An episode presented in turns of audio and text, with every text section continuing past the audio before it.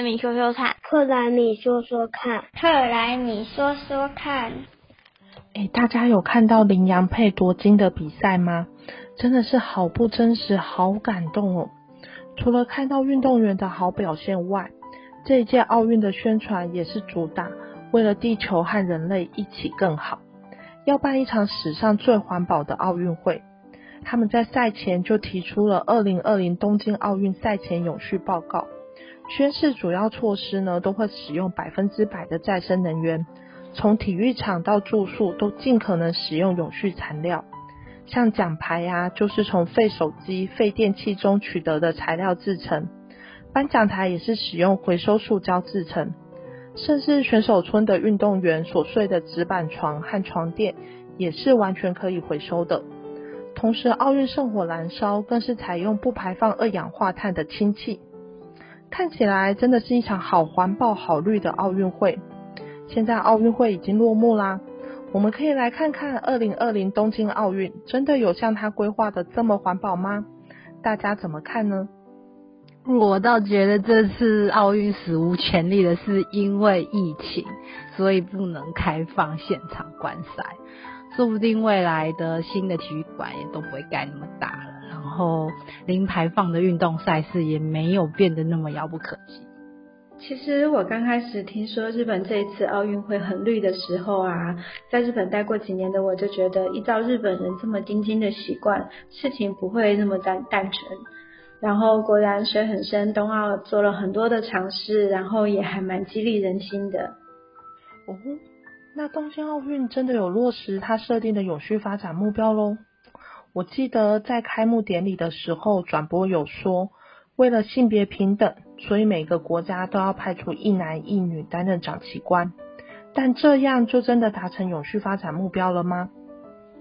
其实大家看过永续报告书的人都知道，因为永续发展列出了人类发展的十七个重点，包山包海的。也就是说啊，不管你怎么解释，都一定会跟永续有关系，多多少少而已。重点是你想要沾永续的边，执行度是九十分、六十分还是四十分而已。要像大雄都考零分，反而很难呐。所以。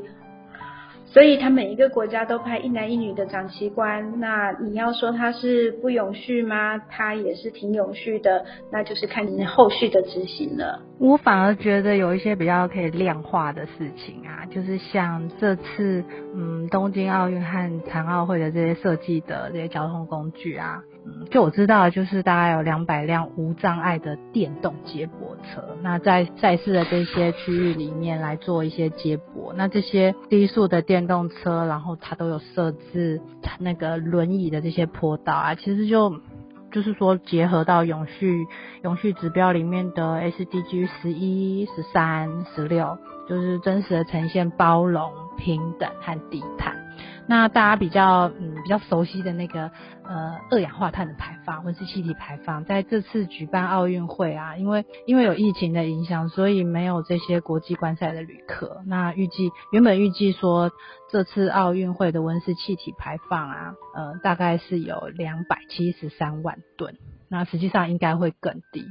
那后续日本这边啊，他们会透过两百一十八家企业赞助的碳权，那他们赞助总共企业他们赞助了四百三十八万吨的碳权来做抵消，那也就是真正的就是达到历史上第一次温室气体排放在碳中和的奥运会的赛事，那就是算是有达成国际奥委会提出的这个气候正效应的这个政策。这样看起来，东京奥运真的有落实当初设定的永续目标耶。其实啊，东京奥运会这么规划，也和国际奥会的二零二零奥林匹克议程有关。过去我们印象中，每个奥运会都会大兴土木，在赛事结束后啊，往往会留下许多大而无用的文字馆。因此呢，国际奥会要求主办城市要最大限度的使用现有场馆，降低建造成本和碳排放。但是规划归规划，在赛事期间应该还是有很多不可抗的因素吧？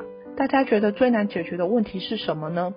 就我自己来说呢，同样身处在亚热带国家，其实前几年东京的夏天动辄就破高温纪录，宣称要百分百使用再生能源的奥运会，电力真的够用吗？还有使用电动车和氢能车当运输工具，真的就代表环保吗？还是只有新闻上看到的那几台当示范案例而已呢？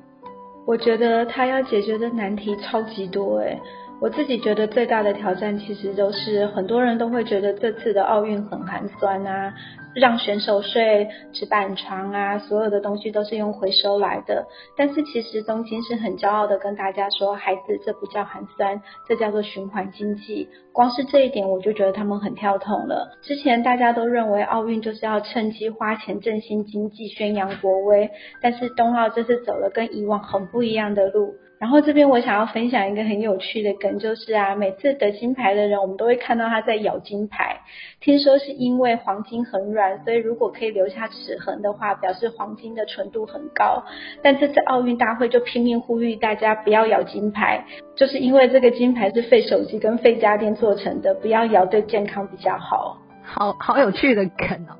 那刚刚。刚刚青会有说啊，就是大部分的国家在办奥运的时候在宣扬国威嘛。那可是我觉得这次啊，呃，日本在办冬奥啊，它其实也是宣扬了它在那个低碳的交通工具和氢能技术的技术领先的这个国威。那以前可能大家有几台电动车。就真的说，哎，对他很厉害，他有电动车可以用。那这次啊，你知道那个他总共的接驳车队有两千七百辆，里面百分之九十是电动车跟氢能车。那那刚刚说到的那个氢能的这个部分呢，它其实在。不只是在那个圣火，它的燃料有一部分是用氢氢能来当氢气来当燃料。它其实在它的奥运村里面有设一个运动员休息的地方，它那边是用氢燃料电池来供电。那这次有七个会馆啊，它大量的新建一些再生能源发电的设施，所以除了赛事的这个时候有用再生能源之外，它未来这些呃这些设施呢，它其实也是配合了东京都的去碳的策略，所以赛事结束之后，这些新设的建筑物上的再生能源也会变成东京都未来的绿电来源应该还是会有很多人质疑说，电动车和氢能车就完全没有污染或温室气体排放吗？会不会也只是噱头而已呢？哎，我觉得现在真的大家对这个比较有 sense 哦。我们当然是要看电力的来源。跟制造氢气到底是用什么来源？那电力大家都比较熟悉嘛，所以就是再生能源就是比较好的电力来源。那所以这次嗯标榜它的赛事的场馆的电力啊是百分之百再生能源，它怎么做呢？就是除了它是直接采购嗯神奈川县的生殖能发电的电厂和福岛县的太阳光电的电厂之外，它呃如果不够的话，它也会搭配买那个再生能源绿电的凭证，就是。确保它它所有的电都是来自于我们认为比较好的绿色的电。那氢能可能大家就没有像电力这么熟悉哦。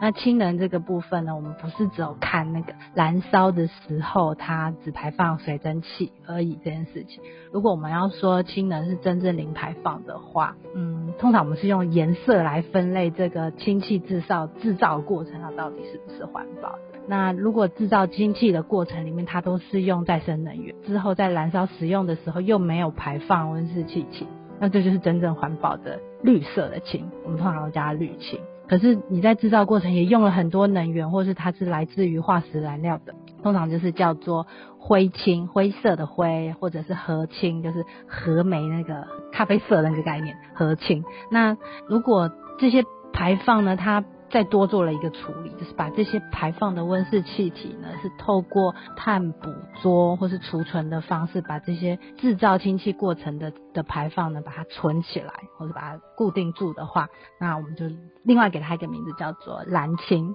那不过日本目前大部分它还是使用比较便宜的灰氢啊，但是绿氢绝对是未来我们在呃近零排放里面非常重要的一个技术。那在我们刚刚啊聊了这么多东京奥运的绿色作为，其实我们可以看到这一届的东京奥运，它总共有四十三个比赛场馆，其中呢只有八个是从头开始新造的，那十个是临时新建的，那其余的二十五个呢则是重新使用既有的场馆，所以它把它相关的场馆分为遗产区和东京湾区，那奥运的选手村就是位于这两个区域的交叉点。像杨永伟楼道夺牌的日本武道馆就是遗产区的代表。那它是在上一届东京奥运的时候新建的，那非常具有历史的意义之外，也蕴含了日本文化的深意。那另外呢，在李志凯翻滚得银的有名体操竞技馆，它就是东京湾区的新建代表场馆之一。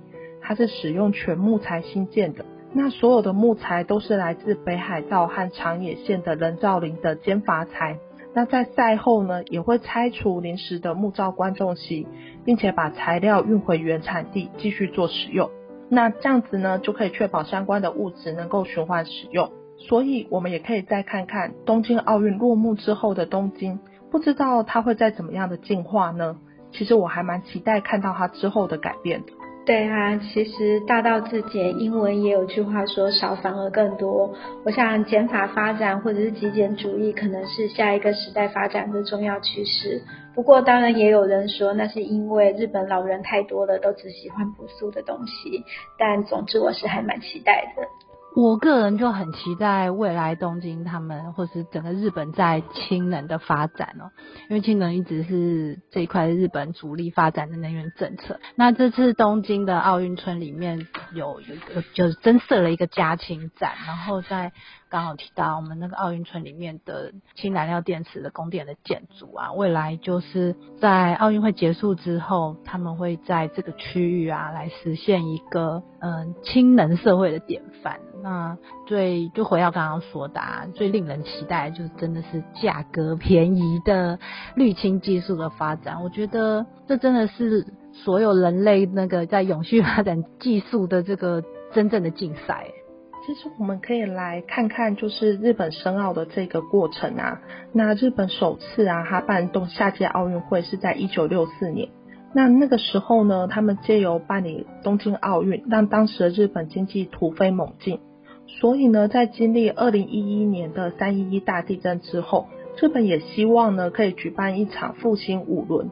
来向世人展现它三一一灾后重建的成果。那或许现在东京奥运举办的内容和当初的规划也是有一些出入，那各项绿色作为的背后也仍然有些瑕疵，但是至少它已经有了开端，真的有动手去执行。在东京奥运对永续性和供应链透明度的重视，仍然是值得获得我们大家的掌声，也会成为未来东京永续发展的催化剂。就让我们持续观察未来的东京会怎么样持续的进化和改变吧。其实我也觉得他们对三一一大地震之后的复兴五轮的这一个理念非常的认同。那我们每次看他们的颁奖之后，他们手上都会有一个花束，事实上那个花束的花材也是从灾区来的。所以我觉得他们这个小细节都做得很好，但是不管怎样，呃，冬奥在这次疫情期间是树立了很多很不错的典范。不管以后怎么发展或实现度到底有多少，我想他们史上第一个永续奥运会这个头衔别人是拿不走的。拜拜，下次要在一起听哦。